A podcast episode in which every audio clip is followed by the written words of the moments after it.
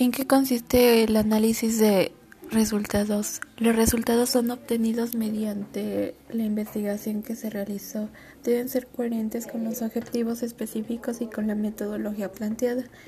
Estos se ordenan con la relación al análisis de datos y se indica de una forma de ordenamiento y presentación y procesamiento de los datos obtenidos, mm, haciendo uso de técnicas e instrumentos que se utilizaron y se describe de una forma clara y concisa el tratamiento de los datos.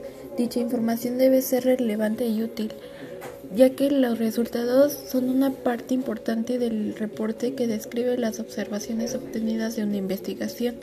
Se organizan para apoyar a las preguntas de investigación, la hipótesis y fundamentar la discusión, y se presentan como texto narrativo o en forma de estadística.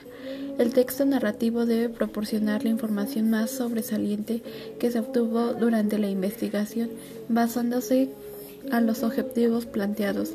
Pero si la información es en forma estadística, será en párrafos acompañados por tablas, gráficas y figuras, las cuales tendrán una secuencia numérica y debe, y debe incluir un, un título que identifique a la variable.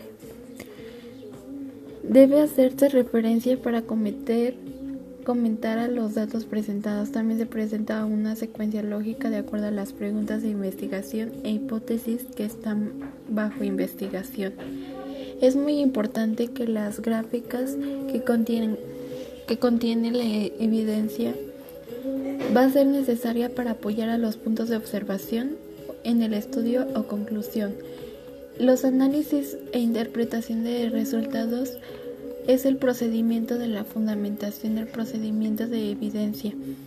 Mediante la presentación de los sucesos tangibles es la demostración concreta del hecho ya estudiado que presentan los resultados. Se analiza y se interpreta teóricamente la información para comprobar o desaprobar la hipótesis planteada para poder responder a las preguntas de investigación y saber si se logró o no el objetivo.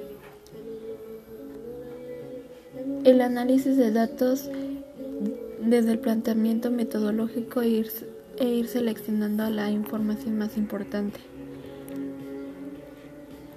Es decir, los modelos y técnicas de análisis y cómo se aplicará según si las variables son cualitativas o cuantitativas. Este análisis debe considerar cómo situar los resultados en el contexto para relacionarlos con los objetivos desde la perspectiva personal.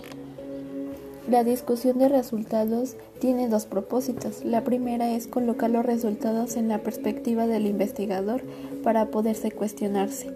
La segunda es situar los resultados en un contexto general y es a partir de la interpretación de los resultados de la investigación y su significado. Desde el planteamiento del problema y las preguntas de investigación. Es apropiado que la discusión lleve una secuencia en orden, lo cual se encuentra, encontró en la investigación, la comprobación o no de la hipótesis mencionando las teorías que apoyan los resultados y en su caso como dichas teorías, utilizando fuentes bibliográficas y métodos pertinentes previos. También se deberá señalar si el marco metodológico fue utilizado adecuadamente o no para el logro de los objetivos de investigación. La discusión proporciona un breve resumen de los principales resultados, así como la propuesta de futuras investigaciones sobre las mismas temáticas. Las conclusiones se deben presentar de una forma integrada y sintética. La investigación y argumentación sobre el significado de todo esto represente la etapa final del proceso de investigación. De esta manera, los resultados de trabajo de investigación deben ofrecer respuesta a las preguntas que se plantearon con base al problema, cumpliendo con el objetivo general, la afirmación o la negación de la hipótesis, utilizando por el estudio, poniendo especial para manifestar las aportaciones científicas, metodológicas y técnicas las conclusiones no son un resumen de capítulos presentados en el trabajo de investigación, sino es la última argumentación la cual, con la cual se va a llegar a fundamentar en la información y análisis que se expuso en el trabajo. Las recomendaciones se consideran en dos ámbitos. La primera es la utilización de la investigación como punto de referencia y la segunda es la aplicación de la investigación en un problema determinado. Estas redactan de una forma sencilla y breve, comúnmente en una tesis. Tiene como máxima una página y en disertaciones menores media página, agregando en un caso de ser necesario frases o citas fundamentadas las mismas.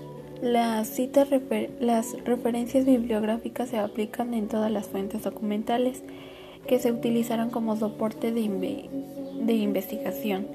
Por ejemplo, libros, artículos, documentos, entre otros, deberá presentarse en formato APA.